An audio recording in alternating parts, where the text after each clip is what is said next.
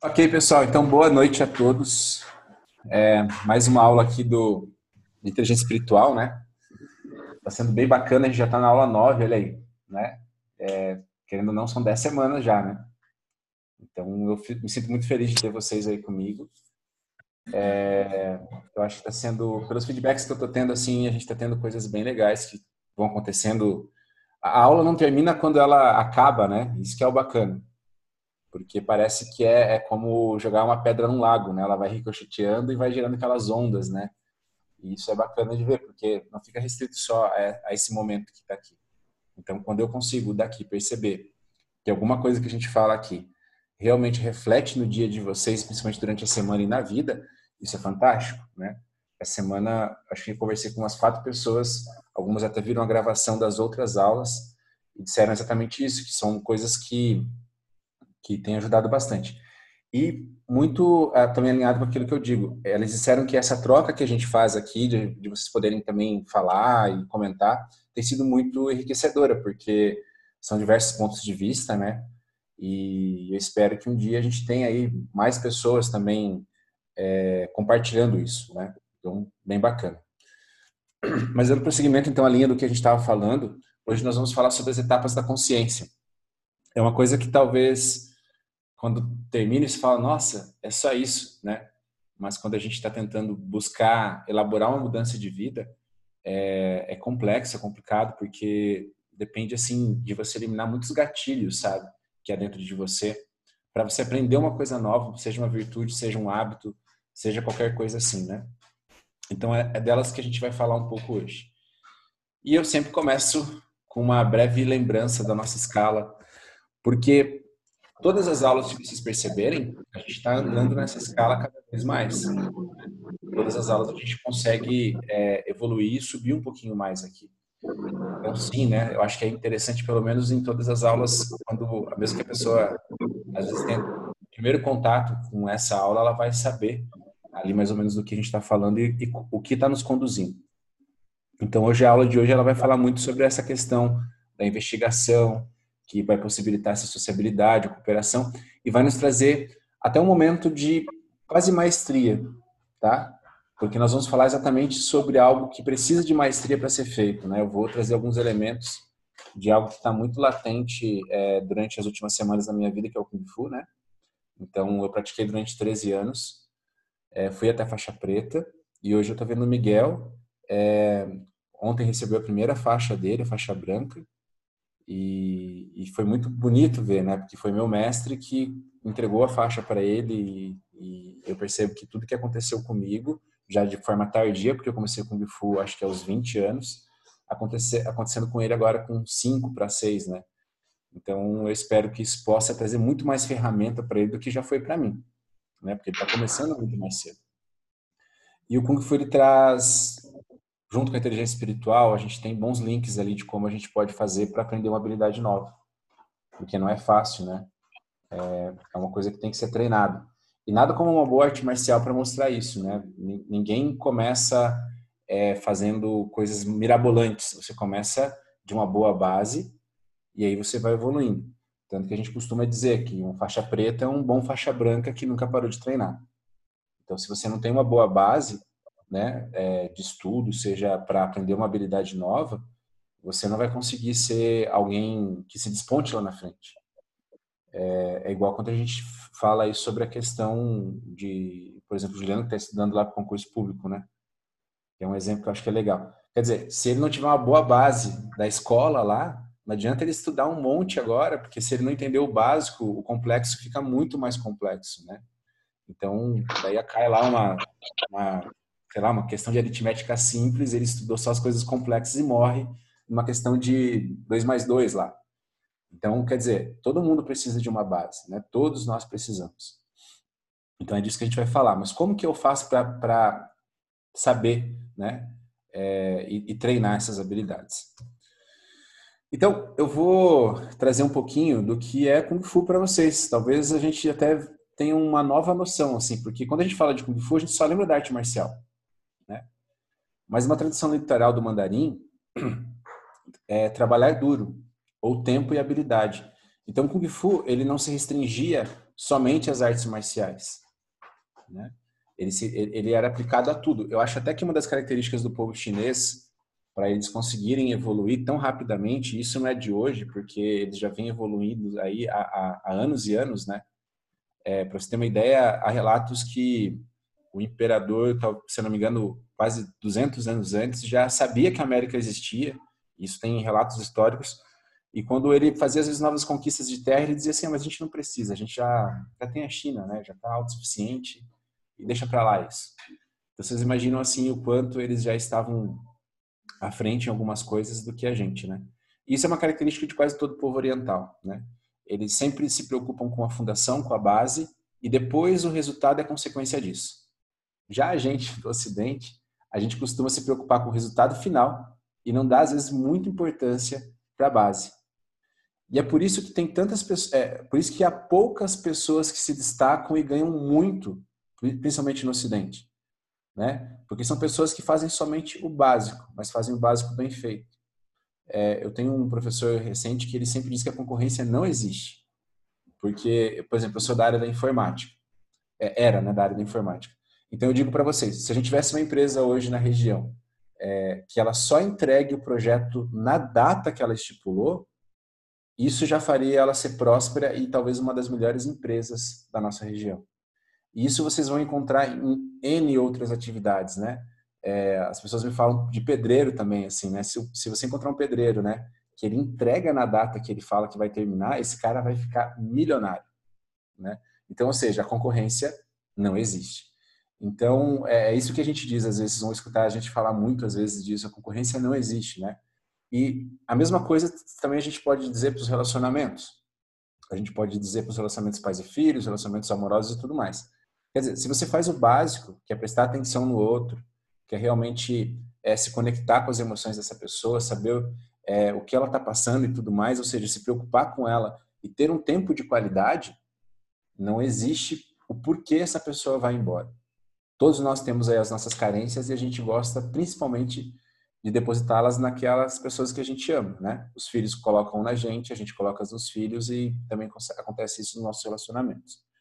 Então imagina se você só tem uma pessoa que é atenciosa contigo, não há por que você ir embora e não há nem por que ela olhar para uma outra pessoa. Então vocês entendem? O básico bem feito, né? Com um trabalho duro de tempo também, porque não é uma coisa que você vai conseguir de um dia para o outro, porque são coisas que você tem que demonstrar é, o valor. Isso já faz com que você já tenha uma boa base e essa boa base traz resultados, né? O problema é que a gente quer, às vezes, pensar num longo relacionamento, num bom emprego, numa boa carreira policial, só que daí a gente quer só colher os louros da vitória. A gente não quer pensar em todo o trabalho que eu vou estar lá.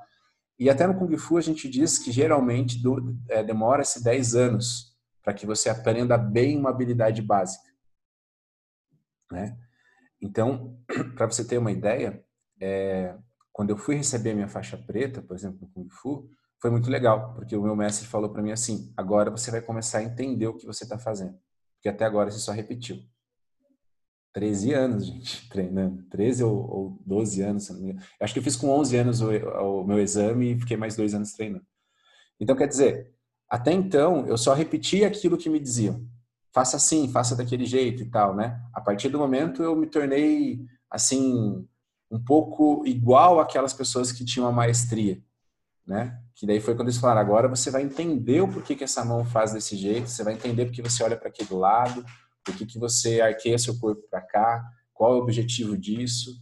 E eu vejo isso também muito no Trackers, né? As pessoas chegam e às vezes vem lá o cara que subiu é, o Guarna Potosí, o Pico do Paraná e tal, ou fez vários desafios, ela quer ser igual aquele cara. Mas ela não percebe que, é, assim como vocês, né? Todos vocês tiveram um caminho, uma trilha que foi percorrida, uma jornada, né? Trilha de iniciantes, uma outra trilha, ali você vai aprendendo coisas. E aí, às, às vezes, as pessoas não entendem porque algumas vão muito bem no desafio, como 50K, ou até mesmo agora o Team Six que vai ter, e outras não. Por quê? Porque elas construíram uma boa base. Seja treinando, seja é, sabendo que material utilizar. Então, percebam que essa questão da base, ela é importante em tudo. E principalmente a dedicação que você vai colocar é, em alguma coisa. Então, é como está escrito aqui, né? Os chineses, essa expressão também é usada para se referir a algo que foi adquirido com muito esforço e competência. E competência basicamente é fazer o básico bem feito, bem executado, né? com eficiência, com eficácia.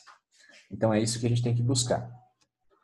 Eu gosto muito de um vídeo que vai falar sobre essa questão, que é esse vídeo aqui, tá?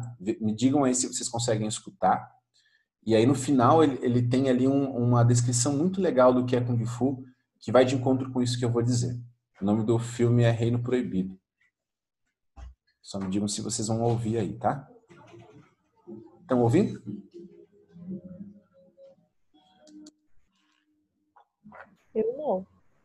Jason, Não tá, não tá o som, não. Tá bem travado.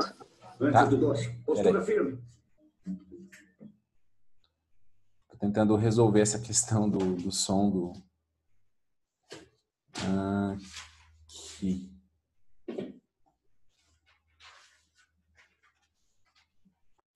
Vamos ver se vai melhorar agora. Tá. Ok?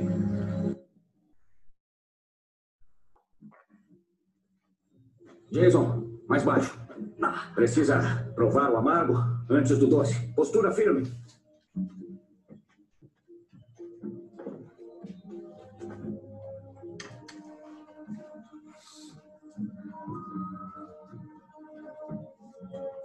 Postura firme. Muito bom. Pra fazer cocô. Ei! Pare com isso. Ele é meu aluno, não seu. Como tigres não podem viver na mesma montanha, dois mestres não podem ensinar o mesmo aluno. Mabu, Se ele for mesmo aprender Kung Fu, tem que ter velocidade, precisão e força. Aí, essa eu sei. O caminho do punho interceptador. Bruce Lee.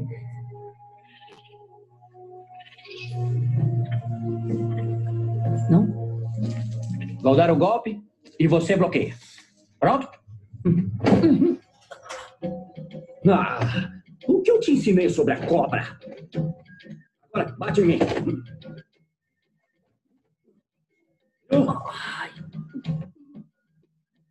Outra vez, bate de novo. Cobra.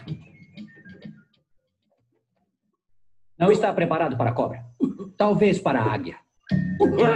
Ah, Vai. Pronto?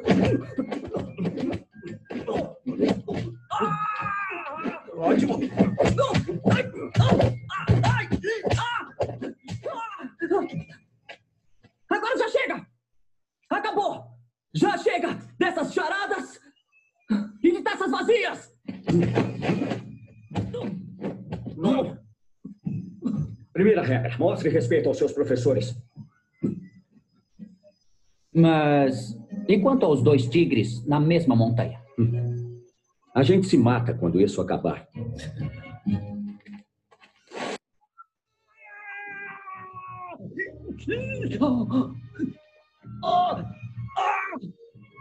No Kung Fu, tem que treinar muito para conseguir habilidade.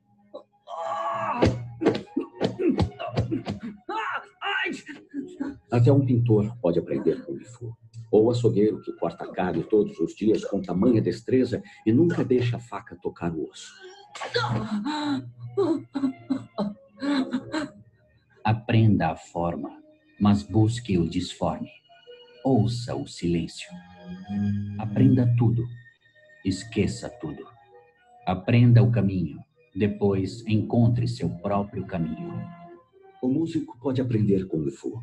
Ou o poeta que pinta quadros com palavras e faz os imperadores chorarem. Isso também é Kung Fu. Mas não dê nome, meu amigo, pois isso é como a água. Nada é mais suave do que a água. Mesmo assim, ela derrota a pedra. Ela não luta. Ela flui ao redor do adversário. Disforme, sem nome. O verdadeiro mestre reside dentro de você. Só você poderá libertá-lo.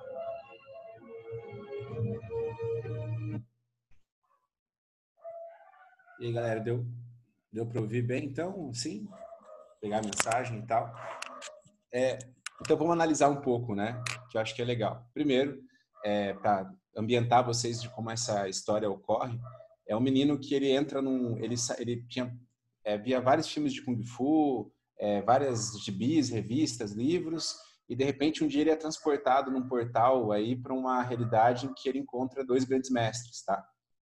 Mas se vocês perceberem, toda vez que o mestre tenta ensinar alguma coisa para eles, ele fala: "Não, mas eu já sei, essa é a técnica do Bruce Lee, do punho, não sei do que, e eu quero aprender essa". Só que ele não aprendia o quê? O básico, né? E ele apanhava sempre do básico. Vocês viram ali? O mestre falou primeiro: "Tenta me bloquear". Um bloqueio é a primeira coisa que você aprende numa arte marcial, bloquear. E a hora que ele tenta bloquear, ele leva um soco na cara. Aí, um pouco antes, esse outro mestre, que era Jack Chan, né, mostrava para ele o seguinte: tenta usar essa, essa é a, o golpe da cobra.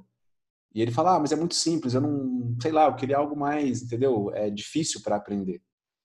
Só que, assim, ele estava tão cheio, tão cheio, que ele não conseguia mais absorver nada. Né? Então, uma das primeiras coisas que a gente tem que buscar é assim: o quanto eu tenho de espaço dentro de mim para conseguir aprender coisas novas.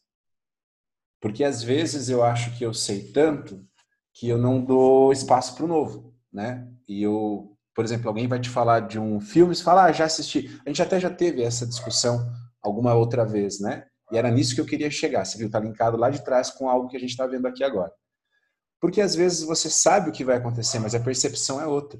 Talvez você já tenha visto esse filme, talvez aí na sessão da tarde, na TV, algum lugar assim, mas não com essa conotação que a gente está tendo aqui. Então imagina se eu falo assim, ah, eu vou mostrar o filme do Reino Proibido, vocês falam, não, eu já vi, nem vamos ver, vamos passar para frente. Quer dizer, a gente já ia estar tá perdendo todo um contexto aí. Então assim, chega uma hora até que os mestres falam, cara, você é como se fosse um copo cheio e você sempre está pensando no resultado assim é, lá na frente, você quer dar o golpe mais bonito e tal, mas você não aprende o básico, então você não vai conseguir, né? Então, então a primeira coisa é essa. A segunda coisa que causa muito, às vezes, transtorno quando a gente está aprendendo alguma coisa, e, e, parece que é, que é o contrário, mas é quando você procura muitos professores para falar sobre o mesmo assunto. Às vezes você precisa escolher um e aí simplesmente seguir aquilo. Vamos imaginar na realidade das artes marciais. Só no Kung Fu, eu sei lá quantos estilos existem. Deve ser mais de mil, dois mil, sei lá. Imagina se agora eu, na minha vida, nessa vida, escolho escolher. Estou é, falando só do Kung Fu, não estou falando nem da diferença de Karatê para Kung Fu. Não, estou falando só dentro do Kung Fu. São milhares de estilos. E aí eu falo assim: não, quero aprender todos. Significa que eu não vou ser bom em nenhum, né? Então, a primeira coisa é isso, sabe? É você procurar um, uma, uma pessoa que realmente entenda do que você quer fazer e pegar aquele cara e modelar ele sabe? E, e, buscar buscar o conhecimento que ele tem e tal. Ah, absorvi já o que eu consegui absorver dessa pessoa, aí vai para o próximo. É mais ou menos como ler vários livros ao mesmo tempo. Vocês conseguem? Mas assim, entendendo o que está todo mundo dizendo, até dois vai, né? Dois a gente consegue. Mas chega uma hora que começa às vezes a ter tanta divergência de que você fala, cara, eu não sei quem está certo e quem está errado, né? É só a gente pensar na pandemia, né? A gente nunca sabe. Se a gente for escutar todo mundo, a gente vai acreditar que é uma teoria da conspiração, que não existiu, que existe e todo mundo vai morrer e que a gente não vai passar de 2020. Então, quer dizer, a gente vai ter que focar em alguma coisa que a gente acha que é verdade. É que nem o dizer da Bíblia, acho que é da Bíblia, né? Que não se pode servir a dois senhores. Exato. E, e é isso mesmo, que ele, ele trata ali com outro com a outra frase, né? Que ele diz que existe essa frase nas artes marciais que dois é, tigres não podem habitar a mesma montanha, né? Porque eles vão se matar. Mas você percebe que quando existe um bem comum, que era ensinar o cara, ele mesmo fala, mas a história dos dois tigres? Não, depois a gente se mata. O importante agora é focar nessa missão. Então, às vezes, até mesmo inimigos, vamos dizer, às vezes tem que deixar isso de lado em prol de um bem comum. Né? E, e é o que vai acabar acontecendo. E ali demonstra, eu acho que é legal a parte que ele vai falando exatamente daquilo, né? Que o Kung Fu pode ser é, aprendido por qualquer pessoa. Desde o açougueiro, desde o cozinheiro, desde o músico. Quer dizer, a gente tira essa visão somente de, um, de uma arte marcial, de algo assim, e a gente expande isso para assim. O Kung Fu é você ser mestre em alguma coisa. Né? Tanto que um, o, o, quando você aprende o nome de Confúcio, é exatamente o mesmo início do Kung Fu, né? Que exatamente é trabalho duro, mestre do, do trabalho. Então, a gente já tem indícios aí que é, a gente tem que pegar essa filosofia das artes marciais e empregar. Por que, por que, que muitos empresários de sucesso, muitas pessoas que têm um bom relacionamento, têm uma família legal, acabam vindo das artes marciais? Exatamente por isso, porque tem já esse, essa, essa questão no seu core, né? De, de buscar sempre ser melhor. Então, essa é uma das principais coisas. E também, assim, é o que ele fala, você tem que experimentar, às vezes, um pouco do amargo para daí poder ter o doce, né? É, é inerente, né? É, ninguém vai ser o melhor na sua profissão não sendo, talvez, o estagiário, alguma coisa assim. Até tem uma série muito legal que é a Suits, lá da Netflix, que é um escritório de advocacia, e chega um cara lá que ele tem uma memória é, eidética, né, que chama, que é memória fotográfica, e já tá lembrando ali. E, e aí ele, ele é muito bom. E tem um cara que é melhor que ele, que é tipo o Spencer lá, que é o quase o dono de tudo lá, né? Que é o melhor advogado do escritório. E o Spencer tem o horário dele, ele chega a hora que ele quer, ele sai a hora que ele quer, e uma hora ele fica meio bravo com isso, né? O Michael, ele fala assim, pô, mas por que que tu chega a hora que você quer, é, sai a hora que você quer, ninguém te pergunta, ele fala assim, porque quando eu entrei aqui, eu trabalhei mais que todo mundo. Até um ponto que, que eles não podiam mais ficar sem mim. Que eu me tornei indispensável. A partir desse momento que eu me tornei indispensável, não o meu trabalho, mas eu me tornei indispensável para o escritório, eles não estão preocupados a hora que eu chego, a hora que eu saio, porque eu entrego. O que eu tenho que fazer é feito e muito bem feito. Ou seja, de novo o que a gente está falando, uma base bem feita possibilita você depois a ter certas regalias, né? Então, quer dizer, na verdade é colher frutos, né, daquilo que você fez estão muito quietinhos, gente. Tá tudo certo aí? Tá interessante ou tá enfadonho? Vamos lá, próximo slide. Então, todos nós somos Kung Fu. Será? A gente está realmente vivendo, de novo, lá vem as perguntas, né? Que todo mundo se assusta. Tem alguma coisa que vocês dedicam muito tempo de vocês e que vocês gostariam de ser bom naquilo? Estou aberto a, a comentários. Vamos lá. De vocês aí, tem alguma coisa que vocês se dedicam, mesmo que vocês querem se tornar bom? Não necessariamente o trabalho de vocês, mas algo que vocês dizem assim, pô, se eu for bom, isso aqui vai ser legal. No momento, acho só uma coisa mesmo. O que é, Juliano? Só nos estudos mesmo. é o motivo por estar aqui. E, e olha que legal, você tem um propósito, né? Então, assim, é... isso é legal. Alguém mais?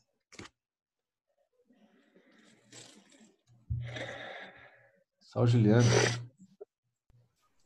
Eu me dedico a entender as pessoas à minha volta. É muito bacana. É um bom, é um bom caminho, né? Se a gente conseguir entender isso, já é, já é bem bacana mesmo. Quem mais? Lia. Acho que os esportes em geral, mas eu gosto muito do tênis, assim, para autoconhecimento, para você ser mestre da sua própria mente. Então, para mim, assim, é, um, é, algo que eu gostaria, assim, de melhorar, de me dedicar a ponto de melhorar para conseguir ter uma maestria. Acho que é muito para a Maria tá querendo interagir com você, Dom, mas já já eu coloco. Deixa ela aí, fica tranquila. Hum, mas acho que que assim quando você chega tem quando você chega num determinado nível no esporte você passa a brigar contra você mesmo mesmo que seja um esporte de adversários como é o caso do tênis né? Tem um adversário do outro lado mas a guerra ali na quadra é contra você mesmo. Então é, acho que, que é mais ou menos nessa linha assim. Eu acho que no livro lá do, do mindset que, que é legal de ler. Olá tudo bem? Ele fala muito sobre olá tudo bom? Tudo tranquilo? Então, mas no livro. Oi para do... ele, fala oi. Oi. Tudo oi. no livro do Mindset, ele fala muito sobre o jogo de tênis. Porque é um jogo que, como é, é muito solitário, vamos dizer assim, a, a pessoa ela tem que chegar no, no seu máximo, porque ela não tem ninguém, principalmente para depositar a culpa do resultado. É ela e ela. Você entendeu? Então, a gente fala muito do esporte coletivo, mas alguns esportes são individuais, eles têm que às vezes levar o cara talvez até num nível maior, porque você não tem como depositar a culpa em ninguém do resultado, a não ser em você que estava lá jogando. Então ele fala até nesse livro e nessa série que eu falei da Netflix, a Playbook, ele fala muito sobre jogadores de tênis e tem até um episódio que é com o cara que treinava a Ai, aquela aquela é jogadora morena, como é que é a que tem uns nomes diferentes lá, a Vênus e a. E agora eu esqueci o nome da outra. Serena Williams. Serena Williams, isso. Ele disse que foi terrível quando ele foi treinar ela, porque ela não tinha respeito nenhum por ele. Por quê? Porque quando ela chegou para ele, ele, ela já era top, assim, entendeu? Tipo, e ele foi lá e fez desde a base. Ela, ele, ela entrou, por exemplo, no primeiro treino com ele e não cumprimentou ele. E aí ele chegou, deu um tapa no boné dela e falou assim, viu, a próxima vez demonstra respeito. A hora que chegar na quadra, você me dá bom dia. E a hora que você for embora, você me dá tchau. Hoje você não precisa treinar. Ela, como assim? Eu falei, a hora que você aprender o básico, você vem treinar comigo. E se não for assim, você pode dizer que eu tô indo embora. Cara, né? Tipo assim, ele tava treinando a melhor tenista na época. Ele talvez ficasse com medo de falar, mas não, ele precisava saber que essa base ia ser bem feita, né? Mas é sempre isso, né? No que você quer ser bom? No que você gostaria de se tornar ainda melhor? Mas aí vem alguns questionamentos, né? Quanto tempo você dedica de verdade a isso? A ser bom naquilo? Então, a gente às vezes percebe que muitas pessoas às vezes têm é, algumas frustrações de vida, mas elas não se dedicaram muito para aquilo. Porque você acaba se transformando naquilo que você se dedica, né? Existe uma, uma sessão, uma coisa que é chamada praxe, né? Que o objeto da sua atenção é, meio que molda aquilo que você vai fazer. Então, se o seu foco realmente está em auto-melhoramento, você vai melhorar. Se o seu foco é ser o melhor artista marcial, vai ser. Se é ser o melhor jogador de tênis ou passar, vai. Só que assim, lembra que sempre, principalmente quando a gente está competindo com outra pessoa, tem alguém que às vezes está com mais vontade que a gente. Então, o que indica o resultado é a vontade. Né? É, por exemplo, lá no Juliano, talvez tenha um cara que esteja no bar agora, bebendo na sexta-feira à noite, mas talvez ele está ali fazendo aula, depois ele vai ficar estudando.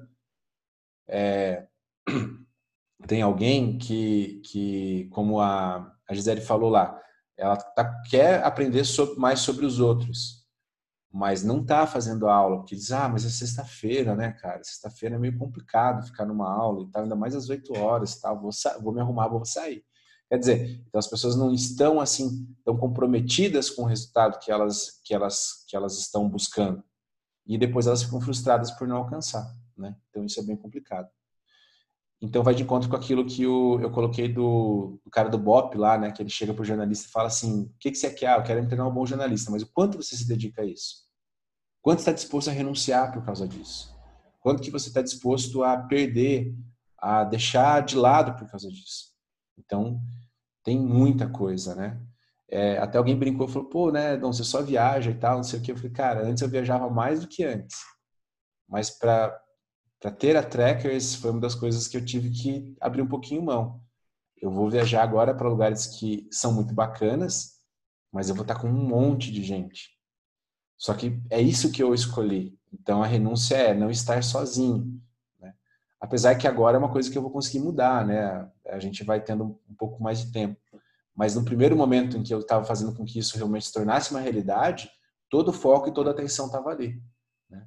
Então era era responder mensagem até uma hora da uma hora da manhã, me mandava uma mensagem, eu respondia é, seis horas da manhã eu respondia. Se eu visse, eu respondia. Até dava às vezes uns problemas, né? Porque, pô, duas horas da manhã respondendo e tal. Sim, tô respondendo porque tô respondendo. Faz parte do, do meu sonho, eu tenho que fazer e isso vai acontecer. E se, e se for necessário responder mensagem às duas da manhã, eu vou responder às duas da manhã. Né? Então, é, é, esse nível né, de, de comprometimento de, de o que você quer se tornar. Ah, eu tenho que fazer um curso lá e eu vou ficar uma semana fora o curso é caro, vamos fazer. Ah, mas o curso da Patagônia é quase 11 dias longe da civilização, eu vou ter que levar tudo que eu, que eu preciso comer, ficar carregando isso nas costas, vou lá fazer. Então, o resultado hoje é que sim, graças a Deus a Trackers, ela está num bom nível técnico, a gente tem coisas e vai melhorar a partir do tempo, para isso eu conto com o feedback de vocês, mas é uma realidade, estou comprometido com isso, estou comprometido em buscar fazer o melhor. Sempre eu vou acertar? Não, né? Talvez eu erre até mais do que acerte, mas o importante é você aprender com aquele seu erro. Então, essas são as perguntas que vocês vão ter que se fazer de novo, né? Vocês já estão me devendo as perguntas do porquê, como e o que, e agora vocês têm que. Um, vai cada vez ficando mais difícil, né? Qual é o comprometimento de vocês? É isso que a gente mais precisa entender agora.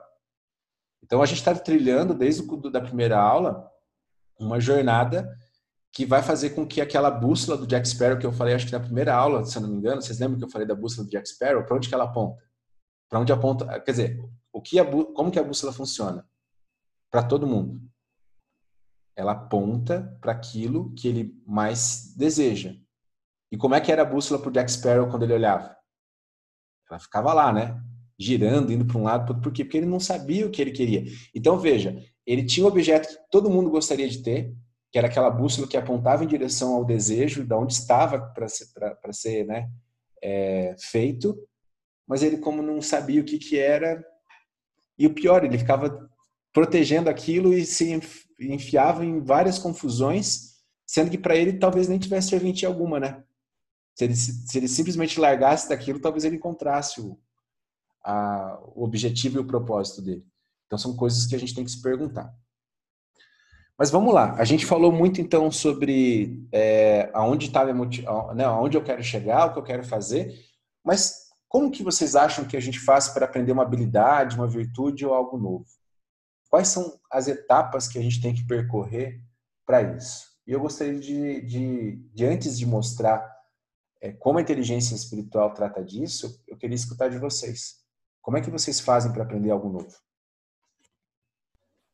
Acho que primeiro a gente tem que se interessar por aquilo e observar. Observação primeiro. Uhum. Ótimo indicativo. Alguém mais?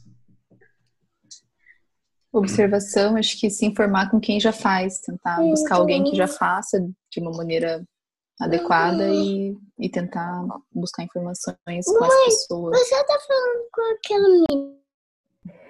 Alguém mais? observar, se informar. A prática. A prática, que né, também sem ela não, não tem muito como aprender algo novo. Alguém mais? A Tara tá quietinha hoje.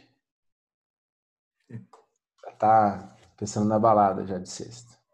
Com uma carinha que, que vai. Então, gente. É que desafia, né? É isso, vai lá, é Nelisa. O desafio é que faz a gente aprender algo novo. Se isso não te desafia, talvez não te motive a aprender algo novo. Isso até me levanta uma coisa que nem estava aqui, mas é muito importante, tá? A Alice matou algo que é, é, bem importante primeiro, tá? Se o, o teu nível de habilidade e o nível da coisa que você quer aprender, vamos dizer assim, eu tenho um nível de habilidade muito alta e eu quero o que eu quero aprender é pouco complexo. Deixa eu até tentar, vamos lá para o Paint agora. Meu Deus do céu ter que, ter que desenhar isso. Vamos ver se vocês vão, vão entender, tá? Eu vou dar um stop aqui e vou compartilhar outra tela. Pera aí. Agora vocês vão ver o Dom Artista. Cadê? Aqui.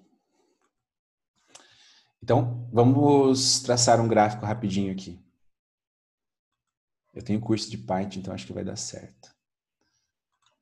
Ó, É mais ou menos assim. Então, aqui vai ser o meu objetivo, tá? Objetivo ou habilidade que eu quero aprender.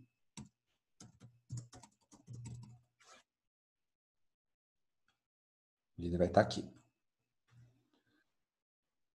E aqui vai ser a habilidade. E nesse gráfico aqui vai ser, opa, a complexidade. Tá, tá dando para ver aí, pessoal? Ok. Então, assim, ó. É, se o nível do que eu quero aprender está de acordo, é, se eu tenho muita habilidade, mas a complexidade é baixa, o que, que vai acontecer? É, eu vou ficar mais ou menos aqui assim, ó. Né? Isso aqui. Desculpa. Complexidade muito alta aqui, mas nível, é, afinal, habilidade alta, mas complexidade baixa, né? Quer dizer, eu, eu não consigo crescer, né? Eu fico assim, longe do meu objetivo. Ou seja, isso aqui me gera uma ansiedade, porque assim, eu tenho uma alta habilidade, mas o objetivo que eu quero tem uma complexidade baixa, entendeu? Ou seja, não me chama atenção, é como a Annelise falou, é, não, me, não me cativa, não me fascina, tá? É, seria hoje como eu falar para vocês assim, a gente vai fazer um desafio. Eu levo vocês para a trilha do Queijos e Vinhos, lá que é dois quilômetros. Eu falei assim, pô, mas. Ai, eu super apoio. É, Eu também apoio porque tem a comida no final, né?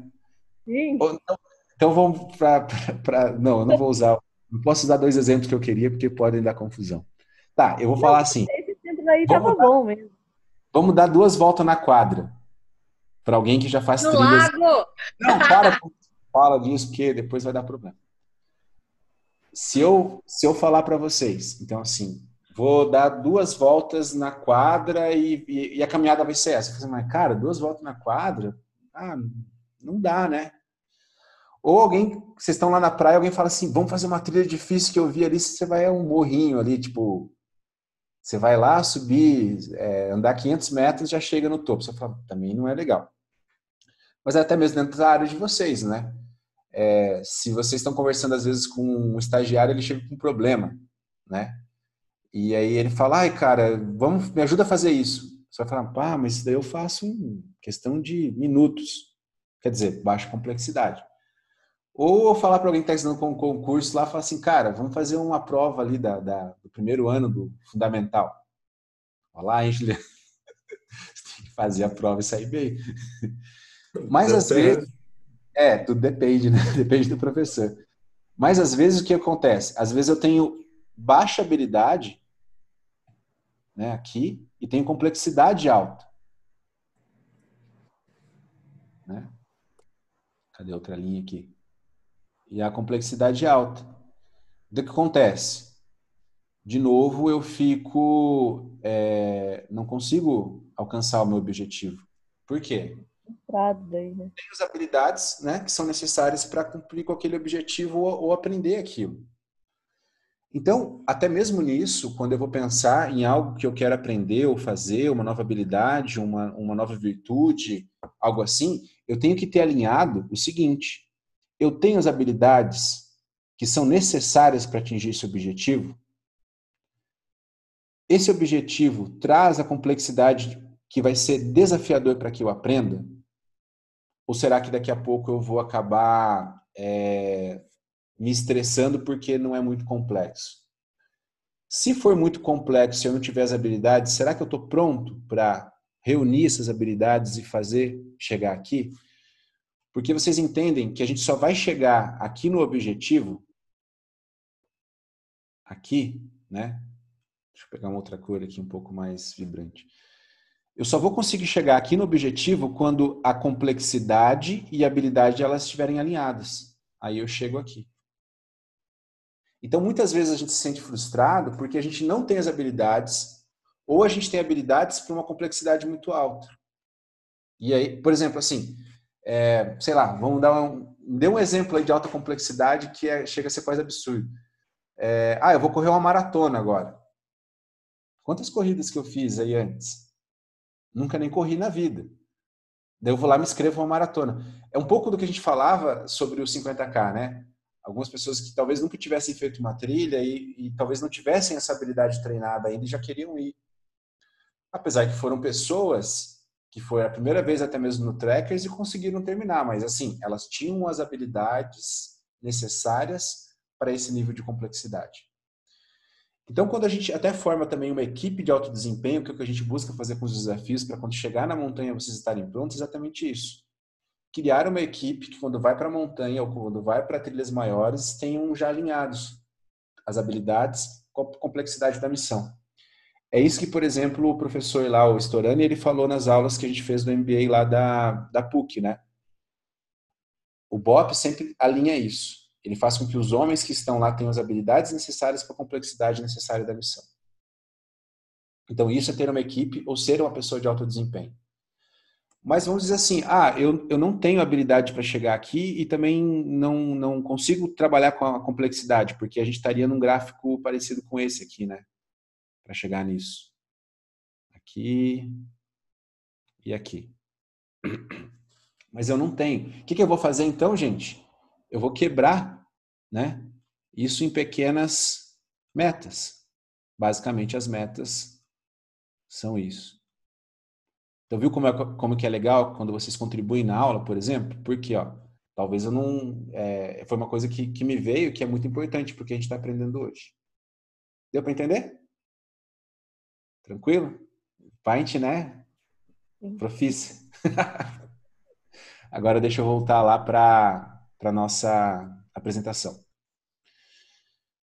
Então, é, uma coisa que a gente tem no livro do Cérebro do Buda, que é um livro também que é bem interessante que vocês tenham aí para ler e é uma boa referência também para a inteligência espiritual, ele fala que a gente tem quatro etapas de consciência para aprender uma habilidade, um hábito ou até mesmo é, retirar um hábito que a gente queira aprender. Numa primeira etapa, a gente vai estar numa incompetência inconsciente. Alguém pode explicar isso para mim? Você não sabe o que é, mas também não sabe que não sabe. Exato. Quem geralmente sabe? Quem convive contigo e, e às vezes se sente incomodado por isso. Vamos dizer assim, deixar a toalha em cima da cama molhada. Exemplo clássico e fácil de se entender. Ou não lavar a sua louça depois do almoço, ou depois de ser utilizado. É, que, me dê outros exemplos aí de incompetências inconscientes. Falem. Hum. Não compartilhar as Quando... coisas. Pode falar. Quando você acha que algo é tão simples, justamente porque você não faz a menor ideia do que está falando. Você fala, não, isso aqui é super simples de resolver, por que não resolvem assim? Sim. E na verdade você não sabe o que está falando, né? É. Por Então, exemplo, é muito comum quando, quando se critica a administração pública. Eu convivo com isso. Então você passa na estrada e fala, que estrada esburacada! Que absurdo! Por que, não resolve isso daqui? É tão simples de resolver, tá, tá, tá, tá, tá, tá, tá. mas você nem sabe como é que você chega nesse ponto. Então, Eu até me peguei nisso. Eu falei assim, agora que o lago está seco, por que, que não vão lá e limpam, né? Porque, primeiro, não é tão simples. A gente está numa época de, de eleição, quer dizer, não se pode fazer nada. Então, não é assim, ah, o poder público não quer fazer nada. Não, ele não pode. É, é- é igual quando quebra uma lâmpada na rua. É, não tem alguém que simplesmente vai lá, às vezes, e troca. Se está faltando lâmpada, vai ter que fazer uma licitação e tal. Ou seja, a gente é incompetente e inconsciente porque a gente, a gente não, não sabe dos trâmites necessários para poder resolver aquele problema. Né? Então, a incompetência inconsciente é algo assim. Eu nem sei que é um problema porque eu não tenho a consciência dela. Então, eu sou incompetente nisso. Né? É, eu vou precisar que alguém me abra os olhos, talvez, para essa questão. E quando alguém me abre os olhos, ou eu mesmo acabo verificando isso, para que ponto que eu vou daí, gente? Vamos ver se vocês estão safos. Para incompetência consciente. Exato. Incompetência consciente, ou seja, eu não consigo ainda é, fazer aquilo, mas eu tenho consciência que está errado, né? Então, essa aula para os casais, gente, evitaria assim uma série de problemas, tá? Casais de namorados, amigos, é... gente, essa aula aqui é para vocês, tá? Porque se vocês percebessem o quanto isso aqui ajuda, porque são coisas simples, né? Incompetência consciente.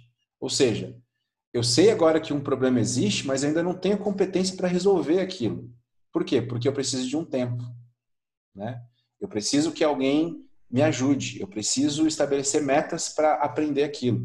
Eu, por exemplo, antes de fazer essa aula, tenho que confessar a vocês que eu sempre roio unha. Né? É uma das coisas que é incompetente e inconsciente muitas vezes. E eu falei, pô, mas eu vou falar sobre isso e eu tenho que achar de novo. E várias vezes eu consigo ficar sem roer unha. Mas desde o começo desse ano, quando eu me mudei para cá, para essa casa, tudo mais, foram muito, muitas mudanças, eu percebi que eu não conseguia. Por quê? Porque eu não trazia isso para o nível de consciência. E o que, que eu faço? Toda vez que eu roo unha, eu, daí você acha um hábito diferente, né? Eu pego a caneta, venho aqui no papel e faço um risquinho. Louco, né? Afinal, toda vez que eu coloco a mão na boca, eu venho e faço um risco. Por quê?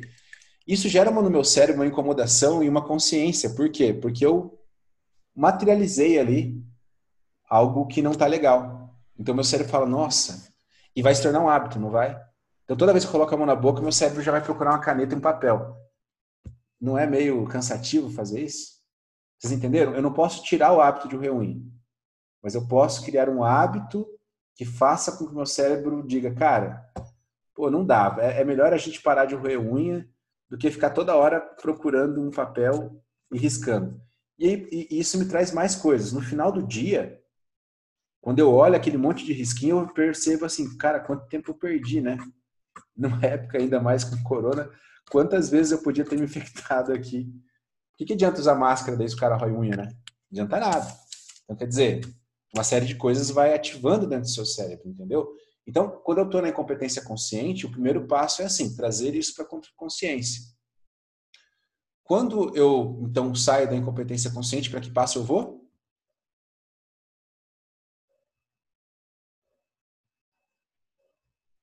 Ixi, travou a cabeça das pessoas. Ninguém? Dou-lhe uma? Dou-lhe duas? Gisele que acertou a primeira?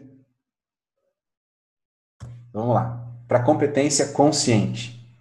O que é competência consciente? Chegou um nível, é, foi isso que eu falei para vocês. Eu preciso, para me tornar consciente e competente de não fazer, prestar atenção. Então, isso é mais ou menos quando a gente aprende a dirigir. Como é que é quando a gente aprende a dirigir? Se eu tô lá e eu vejo a placa de pare, o que, que a gente faz? Eu paro o carro. Eu vou ter que lembrar que eu tenho que pisar no freio, pisar na embreagem, é, deixar no ponto morto se for um carro que não é automático, é, vou ter que olhar para a rua para verificar se o carro. Ou seja, isso vai demorar pelo menos uns dois, três minutos.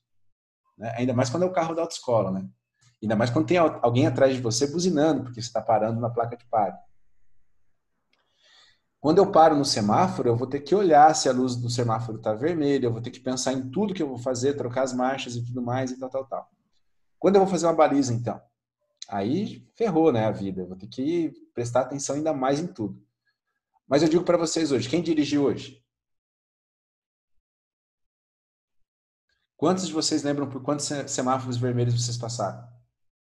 Pararam, né? Quantos semáforos verdes vocês foram? Quantas vezes vocês tiveram que mexer no câmbio do carro? Quantas vezes vocês tiveram que pensar para acelerar ou não?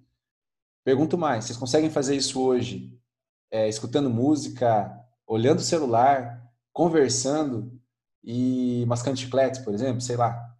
Conseguem, né? Ou seja, vocês não precisam mais pensar. Fala, Gisele. Nada, não. Eu ia falar que nós mulheres até a gente faz maquiagem, troca de roupa, calça, sapato. Exato. São multitarefas, né? Mas daí se precisar achar o local, parece que dá um problema, né? Ixi, agora o politicamente correto. Meu Deus, essa aula. Vejam a aula politicamente correto e não me julguem por isso. É só uma brincadeira. É... Então, é exatamente isso que ocorre. Né? A gente consegue fazer várias coisas mas, mas não é na etapa da competência consciente que isso ocorre. Na etapa da, da, da competência consciente, eu preciso estar alerta e presente e prestando atenção em cada passo que eu dou. Talvez seja como na primeira trilha que vocês fizeram. Ou seja, ah, eu vou pisar aqui nessa pedra, eu vou prestar atenção, porque senão eu vou cair. E hoje talvez vocês passem, vão indo caminhando já de forma intuitiva, né? Fica muito mais fácil. Qual que é a próxima etapa, então? Se vocês prestarem atenção nas três primeiras, é quase evidente que vocês matam. Competência inconsciente. Olha aí. Direto de Marechal com a resposta. Competência inconsciente. Me digam então o que é competência inconsciente. Acho que é aquilo que já ficou automático, né? É, mas isso. O nosso cérebro, ele, ele não gosta de gastar energia e isso foi feito de maneira evolutiva, tá? O nosso cérebro consome muita energia para pensar, para tudo mais e tal, e isso nos tira o foco principalmente de quem tirava dos predadores. O principal foco é no predador que não pode me pegar. E isso não se desligou até hoje, tá bom? O nosso cérebro não gosta de pensar. Então, tudo que eu posso pôr na caixinha do automático, eu vou colocar. Verdade ou não? Falar Verdade. nisso, muitas pessoas não responderam a minha enquete dizendo se é verdade ou não que há 300 anos Minas Gerais não tem ataque de tubarão. E eu fiquei triste com isso. então, é, tudo eu coloco numa caixinha do automático. Principalmente nós homens, né? Às vezes a mulher pergunta assim, o que você está pensando? Não estou pensando nada. Por quê? Porque eu não quero ficar pensando. Você está lá no, no vazio, na caixinha do vazio. Mas tudo, tá? Tudo a gente coloca e busca fazer em automático. Um bom livro para entender mais sobre isso é o livro O Poder do Hábito, né, que a gente vai ter também possivelmente aulas sobre esse livro, ele é fantástico. E ele fala exatamente sobre isso lá, né? Por que, que o cérebro humano quer tanto colocar as coisas no automático? Por quê? Porque a gente não quer pensar, isso consome esforço, energia, tira o foco do que talvez nos, no, não nos deixa sobreviver, porque enquanto eu estou pensando demais naquilo, o predador podia vir, nhaque, acabou. Você percebeu como a gente é bicho ainda? Cada vez na inteligência espiritual a gente percebe que a gente é muito bicho ainda. Né? Que a gente é muito regrado pelas coisas que são lá de trás ainda, né? do, do primórdio. Então a competência inconsciente é quando isso já se torna intuitivo. Eu lembro que eu fiz violino também por um tempo, né? Então, nas primeiras aulas eu a minha mãe sofria muito, né, porque tinha que escutar as primeiras aulas eu treinando lá no quarto e os vizinhos também. Então era uma incompetência inconsciente, né? Eu, eu, não sabia que eu queria tocar violino e não, não sabia que, que eu era incompetente naquilo. Na primeira aula eu já percebi que eu era totalmente incompetente, mas eu tinha e também não era tão consciente disso, né? De, algumas vezes que a minha mãe falava assim: Nossa, filho, já deu por hoje, né? Você já treinou bastante, tinha dado cinco minutos, mas beleza. e aí o que aconteceu? Essa incompetência ela se tornou consciente. Você não é um violinista hoje, né? É, daí as pessoas falam, por quê? Porque eu não me dediquei, né? Se eu me dedicasse, eu teria me tornado e tal. Por isso que eu nunca toquei. Minha mãe não colaborou, né? Minha mãe não colaborou, né? É, então, essa é incompetência consciente. E o que acontecia? Quando eu lia, eu lia uma partitura, a minha incompetência ela era consciente, porque eu não conseguia ler tudo aquilo. Imagina ler uns tribisquinho lá que você nunca viu na vida, né? Só que aí chegou um dia da competência consciente, quer dizer, eu já sabia qual era a nota, eu sabia qual era o tempo, eu sabia o que eu tinha que fazer, qual a corda que eu tinha que tocar, como o arco tinha que fazer, ou seja, eu estava numa competência consciente. Até o momento que eu simplesmente olhava para a partitura e a competência era inconsciente, porque eu não precisava pensar, eu simplesmente executava. No Kung Fu era a mesma coisa. Os primeiros golpes eu tinha que ficar pensando, falando, mas meu Deus, né, o braço aqui e tudo mais, assim, para onde que vai? Agora gira, pula, é, quando tinha arma, né? Agora aponta a arma para cá, vai girar, vai cortar aqui. Ah, se o cara estivesse na minha frente, eu tenho que dar o golpe assim e tal. Competência consciente. Até que chega um momento em que eu chego numa competência consciente que eu simplesmente executo. E eu me lembro até hoje, é, um dos melhores ensinamentos que o, o meu Sifu, o mestre Volney, me passou, e foi exatamente sobre, mais ou menos como no início do filme lá. É, às vezes eu queria aprender tanto o final e que eu me preocupava. E aí um dia ele chegou e falou assim, olha, o Kung Fu a gente tem que entender que nós somos pessoas e se a gente abrir nossos braços vai ser mais ou menos assim, ó. O passado está aqui desse lado e o futuro está aqui. Aonde que a gente está? Se o seu braço está aqui, a sua mão está aqui, onde que você está? Ele pergunta para mim. Eu falei, ah, estou aqui. Ele falou, então você está no agora.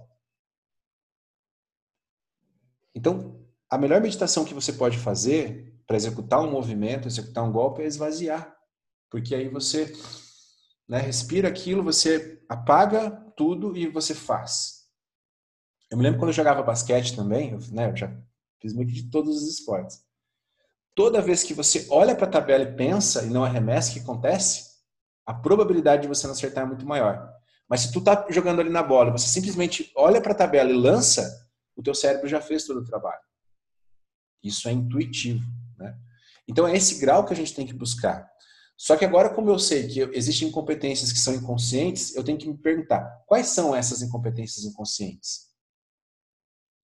Mas às vezes eu não tenho como buscar e você vai ter que fazer agora uma pesquisa com o outro. E essa parte da inteligência espiritual é que mais dói. Por quê? Você vai ter que perguntar às vezes para o outro assim, viu, cara, tem alguma coisa que eu faço que não é muito legal? Que talvez se eu não fizesse, eu seria uma pessoa melhor? E eu pergunto a vocês, quantos de vocês estão dispostos a chegar às pessoas que mais convivem com vocês e fazer essa pergunta? E aí não ficar chateado com a resposta dele. E a gente vai pensando em outras incompetências e outras inconsciências, percebeu? Por que, que eu vou ficar chateado? Por que, que eu fico nervoso? Tudo pode ser girado dentro desses quatro passos aqui, tá bom? Então a gente tem que fazer essa pergunta, vocês vão ter que fazer essa análise com os outros tá bom? Então, junto com as três perguntas que vocês já me responderam, agora você tem que fazer pergunta para os outros também. A gente vai aumentar o círculo agora de coisas que vocês vão ficar me devendo. E eu espero que não, né? Mas eu sei que, que no começo vai ser difícil. Mas peguem uma pessoa que seja importante para vocês e pergunta. Tem uma conversa franca, igual a gente falou da correção fraterna lá na outra aula, pergunta, viu, tem alguma coisa que, assim, eu faça, que eu não percebo, que é ruim? E aí você vai tomar consciência da sua incompetência, né? E aí você pode começar a trabalhar. E aí você vai ter que criar um sistema para que essa competência sua se torne consciente. Até o momento em que você abandone isso e essa competência se torne inconsciente. Isso você pode fazer no dia a dia com tudo. Não precisa fazer tudo de uma vez. Mas, por exemplo, aqui na Trackers eu tenho um ótimo aliado para minha competência consciente, tá? Que é o meu quadro.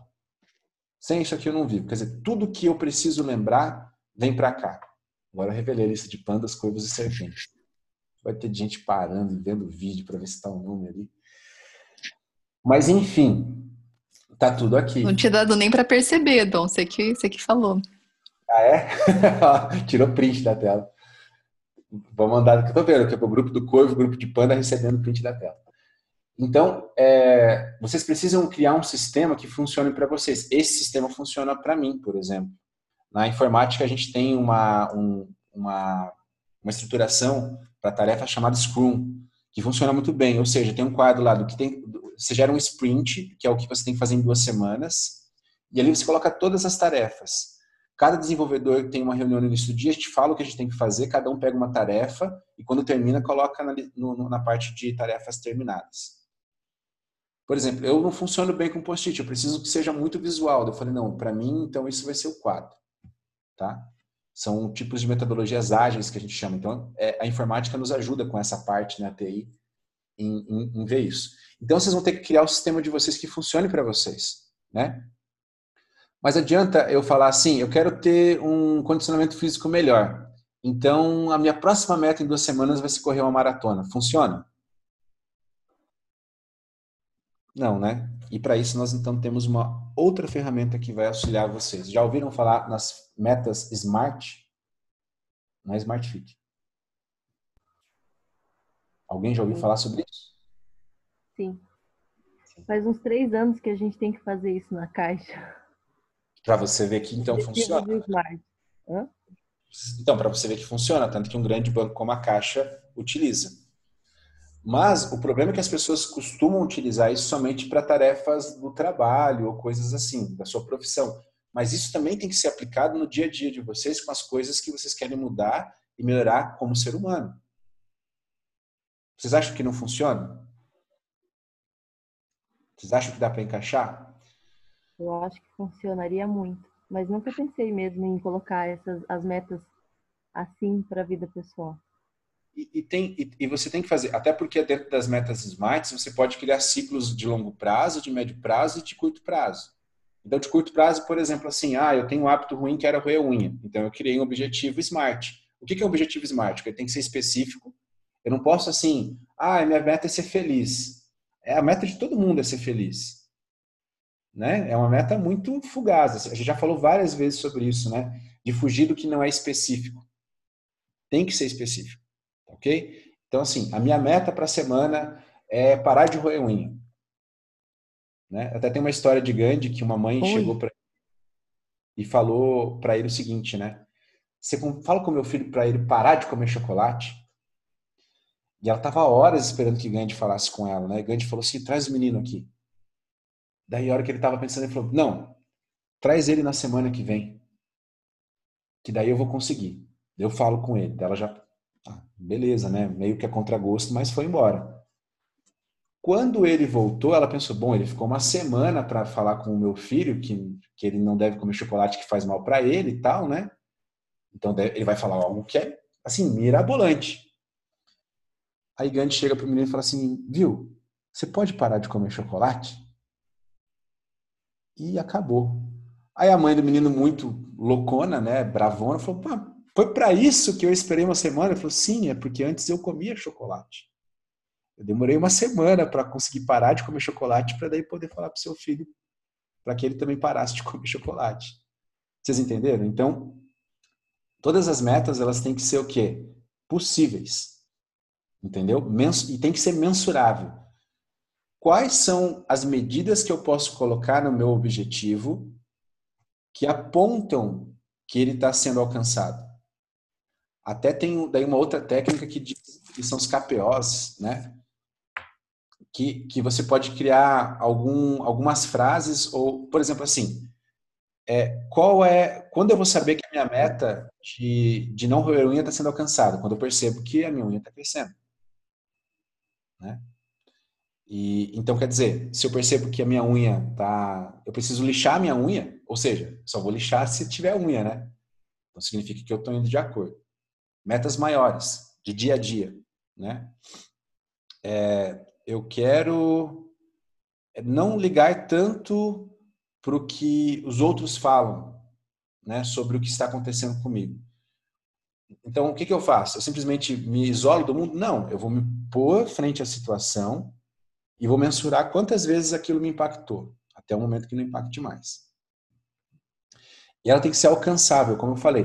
Não adianta eu falar agora que eu quero ter um bom condicionamento físico e falar que vou correr uma maratona. Por quê? Porque eu não vou conseguir fazer. Né? Então, tudo tem que ser alcançado. Então, assim, ah, eu quero melhorar como ser humano. Ah, eu vou virar o Buda em uma semana. Talvez tu consiga. Mas a probabilidade de não conseguir é maior, né? É, eu vou subir o Everest. Talvez você consiga, mas a probabilidade é menor se você não criar isso em metas que sejam alcançadas que, que precisa para subir o Everest? Ah, hoje precisa ter subido pelo menos duas montanhas acima de 6 mil. Beleza. Precisa ter 18 anos e menos de 65. Ok. Ah, mas eu acho que é melhor fazer talvez os outros cumes até chegar no Everest. Quer dizer, toda vez que você é, coloca isso em metas menores e que são alcançáveis, o seu grande objetivo macro ele fica mais fácil de ser atingido. E tem que ser uma coisa que seja relevante a sua meta. Não adianta nada assim, ah, eu quero correr uma maratona, eu vou correr agora todo dia um quilômetro. Eu vou fazer isso para durante dois anos. Que relevância isso vai ter na sua maratona? Você ficar correndo um quilômetro durante dois anos para fazer uma maratona. Quer dizer, não, é um passo, mas ele não traz uma relevância. Vocês entenderam? E ele tem que ser temporal, ou seja, ele tem que ter um tempo, um prazo. Me diz alguma coisa que vocês queiram mudar. Ninguém vai se comprometer ao, ao vivo. Pode ser algo simples, mas que seja específico. Hum? Hum? hum. Esse meu público hoje. Eu fico só olhando os olhinhos para a esquerda, assim, pensando. Vocês estão pensando, mas vocês não querem falar. Então, beleza. Então, peguem essa meta e que ela seja específica, que ela seja que seja possível vocês medirem o avanço de vocês. Por exemplo, no caso do Juliano lá, né? É, especificamente ele quer passar no concurso, mas não é o concurso que é a meta dele, é estudar todo dia. Então, como é que ele sabe? Ah, eu vi lá que eu estudei tantas páginas é, no dia e principalmente eu li 10 páginas, mas quantas das 10 páginas eu realmente entendi? Que tem isso também, né? E tem que ser alcançável. Não adianta ele falar assim, agora eu vou ler uma apostila por dia. Quer dizer, ele não vai absorver nada daquilo. Vocês entenderam? Tem que ser então relevante. Não adianta ele falar também assim, eu vou ler um parágrafo por dia de cada matéria. Não vai ser relevante. E eu vou fazer isso, ah, não vou pôr tempo nisso. Quer dizer, ele tem que pôr um tempo que é pelo menos antes do concurso chegar. E com vocês a mesma coisa, tá bom? Então, essa parte do smart, eu acho que junto com vocês entenderem esses quatro passos, são as, uma das coisas mais importantes que a gente poderia falar hoje. Né? Apliquem isso na vida de vocês e vocês vão ver as coisas acontecendo. Principalmente na questão do tempo.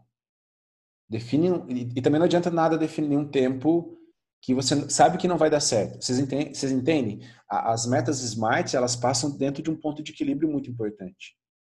Não adianta nada eu falar que eu vou correr a maratona na semana que vem, mas talvez se eu definir que eu vou correr uma maratona em cinco anos, pode ser que seja possível. Entenderam? Então isso também é bem importante. Tranquilo sobre a questão do smart, pessoal? Todo mundo entendeu? Alguma coisa ficou talvez não muito clara aqui? Vamos lá.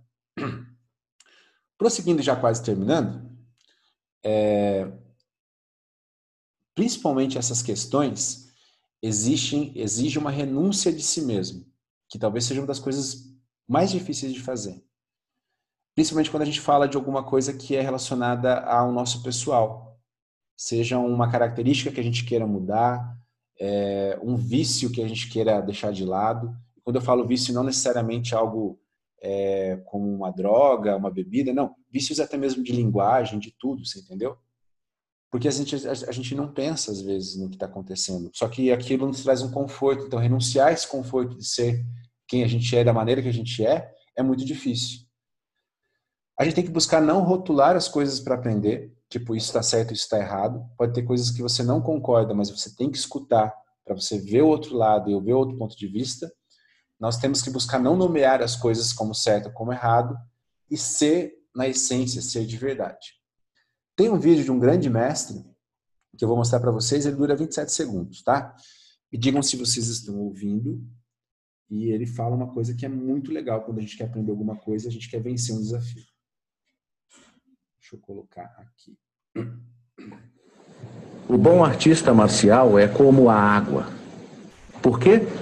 Porque a água não pode ser contida. E com isso quero dizer agarrar ou pegar. Você não pode socá-la e feri-la. Então seja macio como a água e flexível. A arte marcial inclui todas as artes de combate, como karatê, ou kawari, judô, kung fu chinês ou boxe chinês, seja lá como você o chame. Uh, todos, como o chamado aikido e outros, são uma forma competitiva de luta, quer dizer, algumas, algumas delas tornaram-se esporte, mas outras ainda não, e elas são úteis para o instinto, ajudar o crescimento, estimular. A honestidade é um instinto natural, honestidade é controle. Você tem. Esse é o vídeo longo, eu tenho um vídeo um pouco menor que vai chegar exatamente no ponto que eu quero mostrar para vocês. Acho que vai ficar mais fácil. Aqui. Só um pouquinho. Deixa eu ver se eu não tinha colocado ele na apresentação. O bom artista marcial é como a água. Porque Eu tinha separado esse vídeo para ficar mais curto, tá? Eu quero que ele vá direto no ponto em que eu quero demonstrar para vocês. Aqui.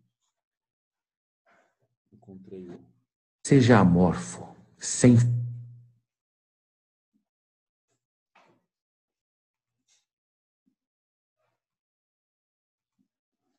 Estão vendo aí?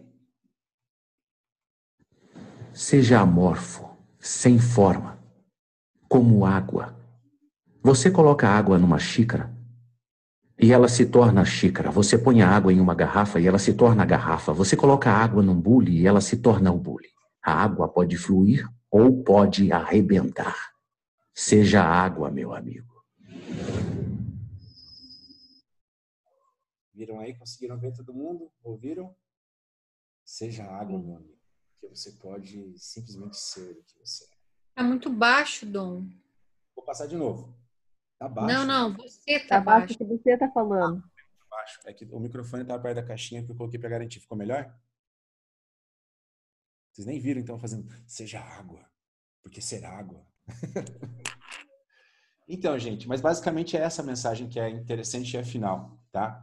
É que vocês possam realmente deixar de lado isso que a gente falou um pouco antes, né? Quem vocês são para se tornar a melhor versão, não rotular porque não existe rótulo, não nomear porque não existe o nome das coisas, mas ser de verdade, ou seja, é ser como água, né? Porque quando você é, a água ela vence tudo, se vocês já pararam para pensar nisso, que é água que a água não tem forma, ela não tem nome, é, e ela não e ela simplesmente flui, né? Ou seja, ela consegue aprender contornando o problema, ela consegue aprender é, se você coloca ela num, numa, numa tigela, ela vai assumir a forma daquela tigela.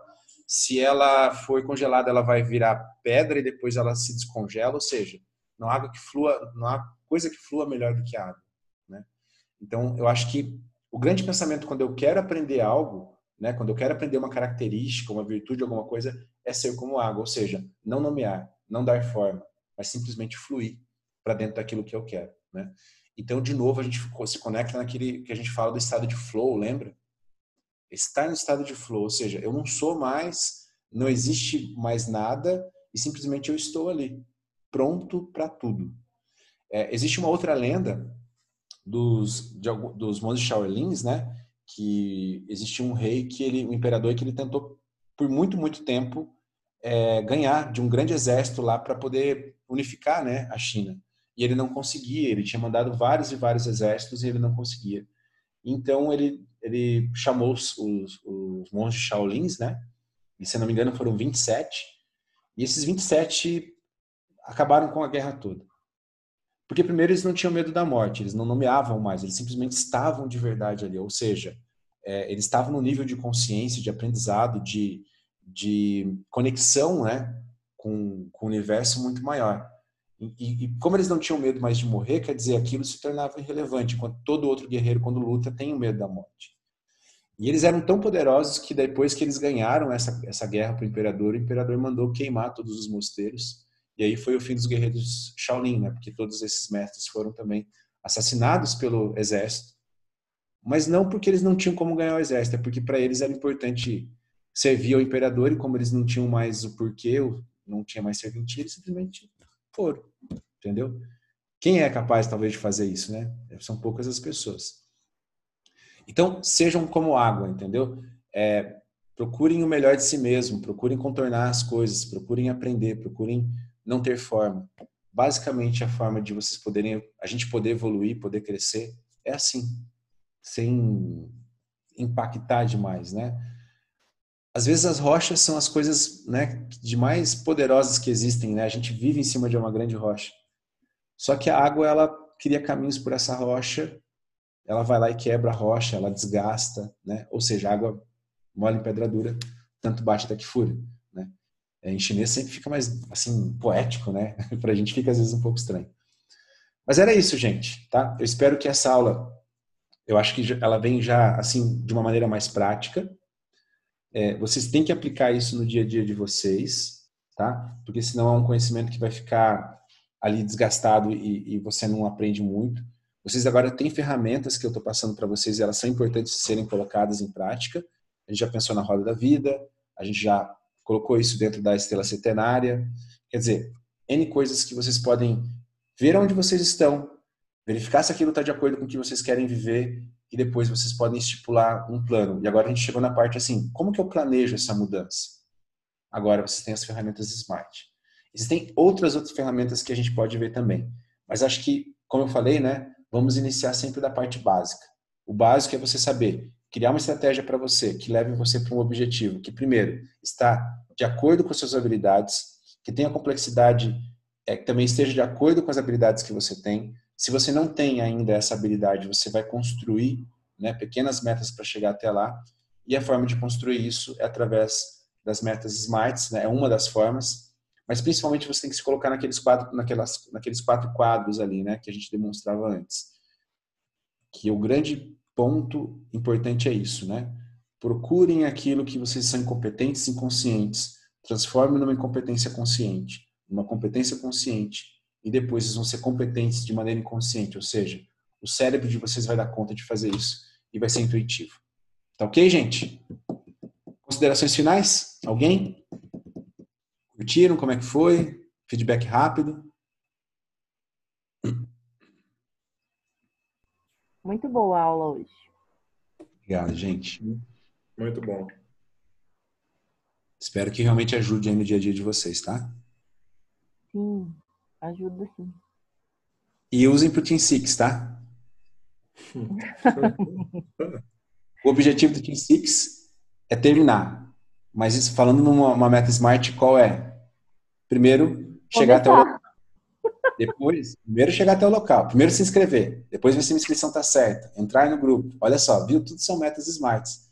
Depois de entrar no grupo, verificar se eu entendi tudo. Ah, vai começar às duas horas da manhã? Sim. Precisa de lanterna? Essa foi a pergunta que me fizeram essa semana. Sim. Não, pode levar uma vela. Essas horas da manhã, amigão, né? Tipo assim, é meio que intrínseco que vai, vai, começar, vai precisar. Ah, posso usar o flash do celular? O que você quiser, né? Beleza. Qual que é a meta quando eu tô lá no, no, sete, no, no, no Team Six? É fazer todos? Não. Primeiro fazer o primeiro. Depois fazer o segundo. Depois fazer o terceiro. Depois fazer o quarto. O quinto. E aí terminar. Tá? Ô, Dom, Então, Oi, pode falar. Já que você entrou nesse assunto, assim, né? É, Aquela quilometragem tá certa mesmo? 13 quilômetros? Eu acho que é isso daí. aham. Eu acho. Não, não deve passar disso, 13, 14 quilômetros no máximo, mas Deve dar uns 20. 13 é pra chegar e sair do Oliveira, não é? Acho que não. É que é como o Pico do Paraná, são 16 quilômetros de trilha. O Olimpo são 7, se eu não me engano, 7, 8 no total. Mas Entendeu? ainda tem vaga? Já fechou o grupo? do Team Six, eu acho que fechou, gente. Eu acho que infelizmente fechou, porque a gente não pode levar muitas pessoas num desafio como esse, né? No máximo 100 aí, então, brincadeira. É difícil. É, porque o Juliano já fez, ele sabe, né? Não dá para transitar com muita gente, porque é diferente do 50K, que é uma trilha no plano, que eu tenho carro de apoio, então se der algum problema, né? Dessa não é brincadeira, não tem mesmo, tá? Não tem como o carro chegar onde a gente vai estar e tudo mais, então... Eu tava já treinando vocês no Então, 50K. eu queria tanto fazer, mas meu pé ainda não tá muito 100%.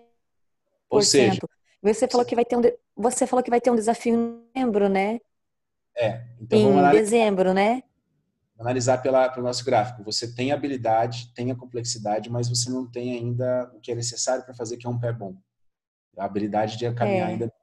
Então, você viu quando a gente tem um gráfico um sistema, tudo fica mais fácil de se decidir? Olha tudo no gráfico. Sim, com certeza. tá? E aí, para dezembro, talvez você consiga, assim, participar tranquila e tal, né? E a gente tem que ter essa consciência Mas só, também. só, me só- só me adianta que eu tô curiosa. O que, que vai ser em dezembro? Eu te adiantar alguma coisa de dezembro? O pessoal falou que era 50k de novo, só que terminando. Sério? Tá falando com o mestre das expectativas. Ai, meu pé.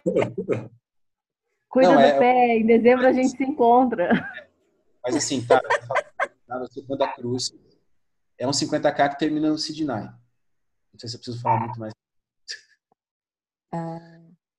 É a Se for no mistura, pé do tá tudo certo, né? é a mistura do 50k com o Team Six. Ou seja, a quilometragem quase do 50k com as características do Team Six. Com carro de apoio. Tem carro de apoio. De- É, Valeu, Dom. A aula foi muito legal, viu? Gostei muito também. Valeu, Jana. Obrigado por, por participar. Eu vi que você estava aí. Cheguei meio legal. atrasado, mas Não, mas participei. que legal. Você pegou, acho que a parte mais, mais é, prática ali, né? Mas é bacana que Sim. vocês tenham. Até porque quando vocês estão em dificuldade, seja numa montanha, seja numa trilha, seja no dia a dia, vocês conseguem talvez colocar isso, né? Ah, isso deu errado porque, ah, cara, eu não tinha pensado nisso, então é uma incompetência consciente, o que eu posso fazer da próxima vez para que não aconteça? E aí você vai falar, ah, mas quais são as metas que eu vou fazer para isso e tal? E aí fica, fica bacana. Eu acho que é um aprendizado assim para tudo, sabe? Não só para uma trilha, não só para o trabalho, não só pra, é para tudo. Vocês conseguem fazer. Não, é, é, é um aprendizado de vida do dia a dia mesmo. né? Tudo que você falou aí, a gente for pensar, assim, serve para o Juliano, serve para mim, serve para a Lia, serve para outras pessoas também. No nosso dia a dia, é isso aí. É, é meta, é, é o que eu falo sempre. Quando eu vou viajar, uma viagem longa, eu, eu não fico pensando em eu vou chegar lá daqui mil quilômetros. Eu falo isso para Adriana, para as crianças. Vamos pensar assim: ah, eu vou, a minha família mora lá em, no interior de Goiás. Oh, É, Ô, Goiás. É. Aí eu fico assim, eu não vou pensar eu já chegando lá, eu traço metas. Eu vou chegar em Campo Mourão, depois eu vou chegar em Maringá, e daí eu vou mais para São Paulo, enfim. É, é o nosso errada, desafio pequenos.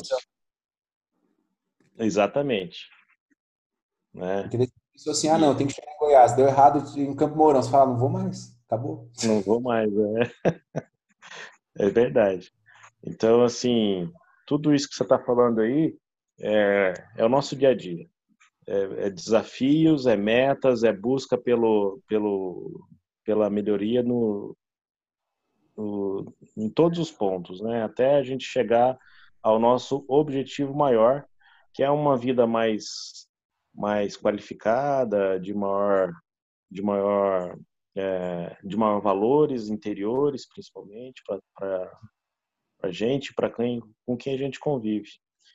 E falando de objetivo, o meu objetivo, aí teve uma hora que você fez uma pergunta, mas eu tinha acabado de chegar, não. Objetivo é, eu tô quase fazendo 50 anos. Aí eu já sempre, assim, eu preciso de pôr, é, mudar meu estilo de vida. Uma coisa que me ajudou muito foi quando eu descobri o track com vocês. É, esse é um objetivo para mudar estilo de vida. E aí a gente, eu e a Adriana indo para Foz do Iguaçu, voltando na verdade, eu, Adriana e Vinícius, voltando de Foz do Iguaçu, do desafio do Iguaçu. Foi muito legal, semana passada. Aí a gente, chegando aqui em casa, já quase 10 horas da noite, né? A gente estava de carro.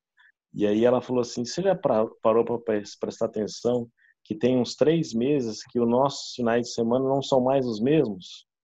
Né? Eu falei, demais, né, cara? Isso demais. É... Rotina, né? A rotina é, não tem rotina. Né? Exatamente, outra vida, outro estilo de vida. Agora, esse final de semana, ela já me falou: que, que nós vamos fazer esse final de semana? O Vinícius, que é o meu filho, né? Tem 15 anos, me perguntou: o que, que nós vamos fazer? Tem trilha esse final de semana, pai? Ah, filho, esse final de semana não, porque no próximo de semana vai ser meio, meio é. duro, né? Vamos descansar. Aí ele, ah, mas a gente precisa de arrumar alguma coisa diferente para fazer. Até o Vinícius, cara. Olha. Não, isso é legal porque demonstra assim, primeiro, é, é, tudo que vocês também têm que ter esse tempo às vezes para, ah, vou ficar esse final de semana em casa, né, mais tranquilo.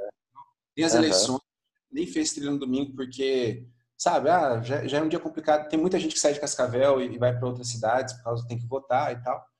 E, e, também às vezes a gente Na verdade, é legal. eu queria sair para não votar. é verdade.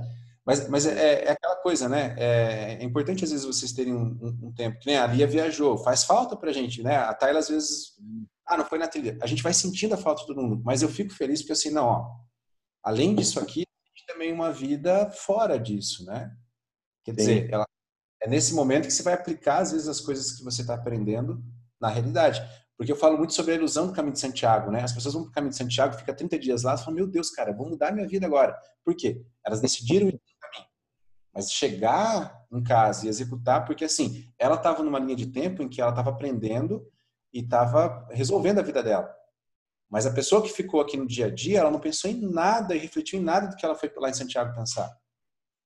E ela chega e fala assim: eu vou fazer isso. Ah, eu não sou feliz do seu lado e vou terminar com você, por exemplo, né? Ah, não, agora eu decidi que eu vou casar. Quer dizer, ela pensou nisso. Quem ficou aqui no dia a dia não pensou. Então é necessário a gente vir para a realidade e aí aplicando isso no dia a dia. Então é outra coisa que a gente tem que aprender a fazer também. Né? E façam isso, tá? Conversem com as pessoas que estão à volta de vocês. Tranquilo, minha gente?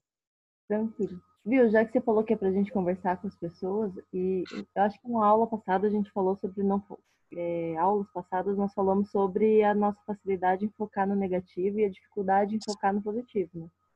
já que a gente vai ter que conversar com as pessoas mais próximas para perguntar o que, que a gente poderia fazer de melhor e tal, a gente pode perguntar também aquilo que a gente é muito bom, né? Porque às vezes a gente é muito bom em alguma coisa e a gente não tem consciência disso. Então daí a gente já pergunta a pergunta do morde e sopra, né? Um ponto positivo e um ponto é, negativo. É, tipo assim, será que você está fazendo isso para o seu ego se sentir um pouco mais tranquila e não dar tanta importância para a coisa que você vai escutar? Não sei, eu acho que isso é pessoal, né? De cada um, assim. É, mas A intenção que vai dar, né? É, isso pode ser uma fuga. Mas eu acho que é, é até para facilitar, às vezes, para quem você vai perguntar, sabe, Dom?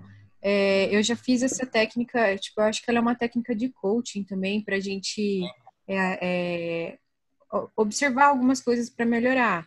E eu mandei para várias pessoas, não só para pessoas tão próximas assim, porque eu queria saber também a impressão que eu passava uh, ah, para pessoas que não me conhecem tão bem assim. Então, eu fiz para várias pessoas.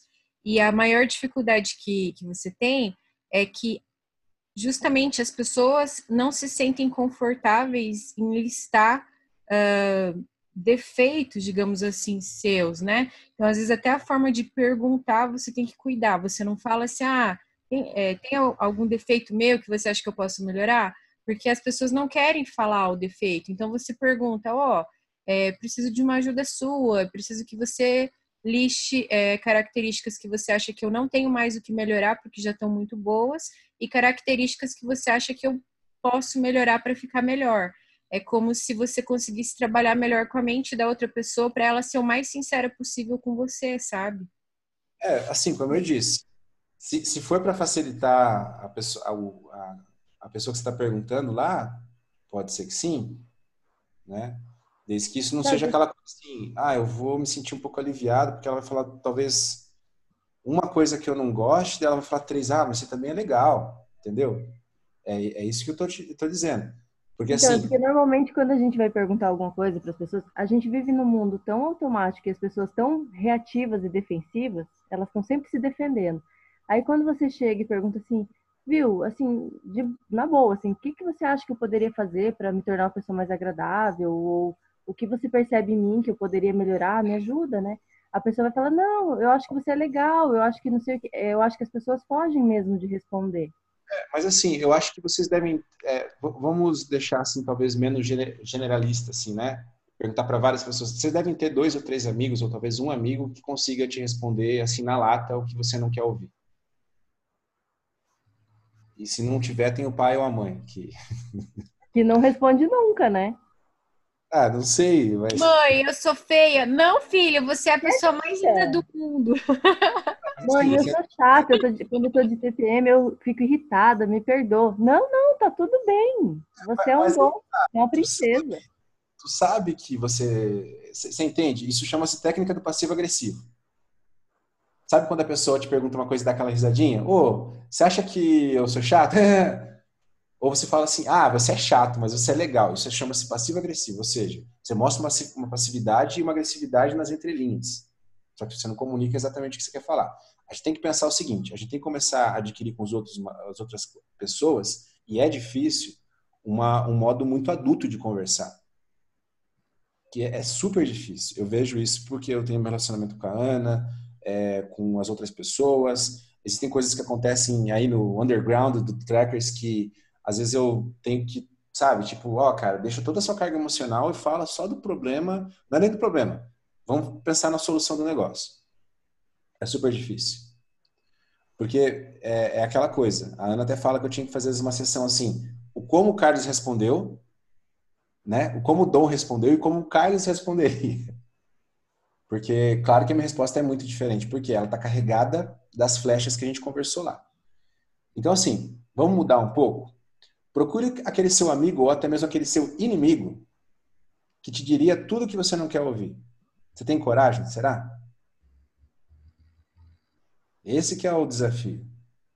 Porque às vezes, é, e, tem muita gente que fala assim, é, ah, mas o meu amigo, ele, ele me mandou a real. Às vezes não, porque a, o amigo, às vezes, ele né, tem aquela coisinha assim, ah, não, depois eu vou ver, ter que ver o cara, né? Vou ter que conversar com ele depois. E daí? Então, vocês entendem, assim, vocês podem fazer dessa forma, pedir, mas assim, se vocês tiverem alguém que vocês acreditam que numa conversa o cara te deu uma radiografia de quem você é, apontando coisas ruins ou boas, beleza. Mas seria muito melhor é porque assim a inteligência espiritual ela traz essa, esse, esse chacoalhão, entendeu? Assim no, no, ego da gente. É difícil, não é fácil não. É, eu mesmo quando visitei o meu, o meu antigo gerente na, na Copavel, na área de TI, eu vi quanta coisa eu fazia que era idiota, assim, e que na época, nossa, isso aqui é fantástico. Eu voltando para o Kung Fu, eu vi quantas às vezes coisas bobas eu tinha inimizade com as pessoas, assim, para quê, gente? Né? Tipo, e se eu fosse perguntar para elas, elas iam apontar esses erros que eu demorei anos para para ver que ela poderia ter encurtado o caminho. Então pense sempre que, que trazer essa competência inconsciente é um encurtador. Mas sim, talvez ter consciência, né, da competência inconsciente que vocês têm também seja importante. Mas no primeiro momento seria legal focar naquilo que vocês têm que melhorar. Né? Afinal, não leva o carro. Eu acabei tendo essa conversa, eu comentei contigo, né, Dom? acabei tendo essa conversa, acho que final de semana passada, uh, de rever uma pessoa que eu não via, acho que há uns cinco ou seis anos. E eu pude me ver nos olhos, né, dessa pessoa como eu era antes. E aí eu consigo enxergar o quanto eu melhorei e, e perceber também que tem bastante coisa ainda para melhorar, né? E você, quando relatou comigo, assim, nossa, eu passei a te respeitar muito mais do que eu já te respeitava, porque realmente não é uma conversa que eu hoje conseguiria ter. Eu não, não, não faria não gostaria, né? E você foi lá e fez. Quer dizer, não existe maior comprometimento do que você encontrar um grande, uma pessoa que você acha que te fez um grande mal, né? Ou, ou não teve uma solução muito bem resolvida e ter uma conversa dessas, né? E ainda no final conseguir ver assim, ah, eu tinha a minha responsabilidade ali, é, as coisas não é, funcionaram. São conversas difíceis, mas uh, eu acho que a gente sempre tem a ganhar, né? O alívio de tudo muito enriquecedor, assim. Pra mim é muito enriquecedor mesmo. A e... carga que liberou, né? É. E eu, eu acho que entra ali como meta, né? Você, você colocou a pergunta, ah, o que, que você tem, tem, tem se dedicado muito tempo para tentar ser bom? É, desde que eu fiquei doente, é, eu dediquei muito tempo da minha vida em prol da minha saúde, em prol de autoconhecimento mesmo para tentar me tornar uma pessoa melhor, uma pessoa menos egoísta, uma pessoa que tem mais noção do que está fazendo e do porquê está fazendo. E, inclusive, é um dos motivos para eu estar tá sempre participando de, dessas aulas. E eu consigo mensurar isso. Né? Então, eu te falei, durante a conversa, eu olhei para mim, para minha atitude, eu pensei, puta merda, tipo, que legal, tô, com, tô sentindo orgulho de mim mesma, sabe? Porque é, ter essa atitude uh, há anos atrás eu jamais teria. Então, hoje eu acho que eu sou uma pessoa muito melhor. Não, não só deve achar, como deve acreditar nisso, né? Então, vocês entendem? A gente está pedindo. É, eu, eu gostaria que essas coisas fossem para esse nível de, sabe, de, de autoconhecimento. É, às vezes você sabe que a pessoa não gosta de você e ela vai te dar uma, uma descrição totalmente é, parcial, né? Contaminada de coisas, e você vai lá e conversa com aquela pessoa. Será que. É, e, e, você conversa, escuta e não tem raiva. Você simplesmente escuta. Ah, foi assim que era para você e tal, então entendi. Então, quer dizer que se eu, eu não correspondi para no que você queria com isso, com isso, com aquilo. Mas daí você começa a pensar, bom, mas essas características hoje, elas existem em mim já? Ou será que se eu mudar isso aqui vai fazer alguma diferença ou não? Conversas difíceis, gente. Conversas daquela que dá tremedeira, que a pessoa fica mal e é as conversas que a gente tem que ter. Né? Entenderam? Então, num primeiro nível a gente pode começar assim, mas você tem que chegar nesse nível um pouco mais profundo sempre. Porque senão a gente fica na mediocridade. Né? Eu gosto dessa palavra porque parece que ela dá uma, né, um, eu falar assim, você ficou na média, eu tava falando isso para Ana essa semana, mas quando você fala assim, você fica na mediocridade, parece assim que isso te afronta, você precisa sair da mediocridade. Então não vamos ser medíocres, vamos além, tá? Não significa que eu saia da mediocridade, vocês entenderam? Eu estou aqui somente como um guia, não significa que eu sei o melhor caminho, eu sei esse caminho, o caminho de outras pessoas que fizeram e também sabem alguma coisa.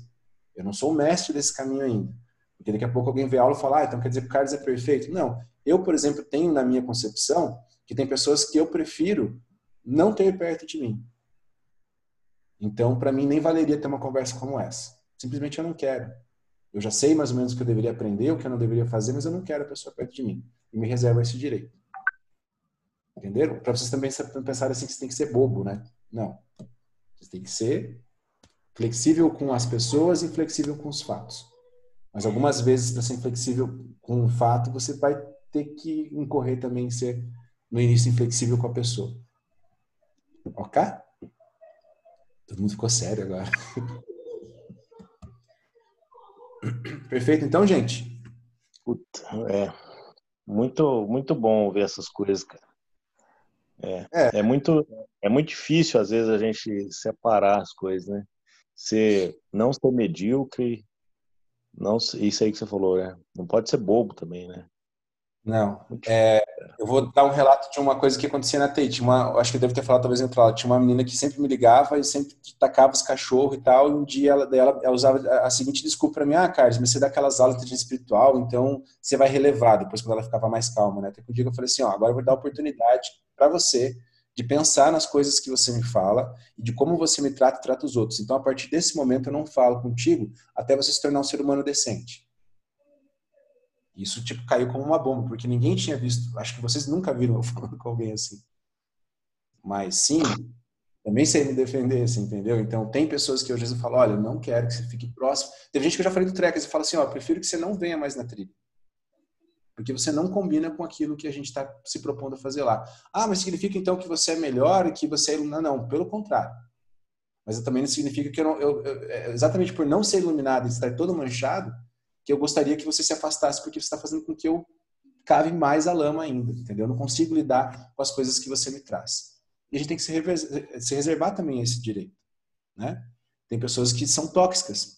Não, não vou dizer que são pessoas que são tóxicas. Situações em que aquela pessoa é tóxica para você. Então você se abandona. Isso aqui, dentro das habilidades que a gente aprendeu, é uma das principais coisas que você deve talvez prestar atenção.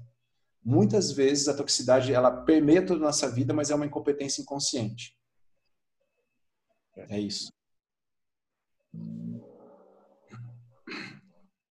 Ixi, a aula pegou um clima tenso agora. Tenso. É porque eu acho que agora a, a gente saiu somente do escutar e a gente está se perguntando, se questionando. Eu, eu, percebo pelo olhar de alguns que eu estou vendo na câmera que é exatamente essa coisa assim, ah, é essa situação, aquela e tal. Então, chegamos no objetivo de aprender novas habilidades. Agora vocês já têm consciência. Sou eu e o Juliano que estamos na câmera. Você está falando de nós. Também tá tô aí. Tô vendo a Lia aqui também. Tava aparecendo pra mim.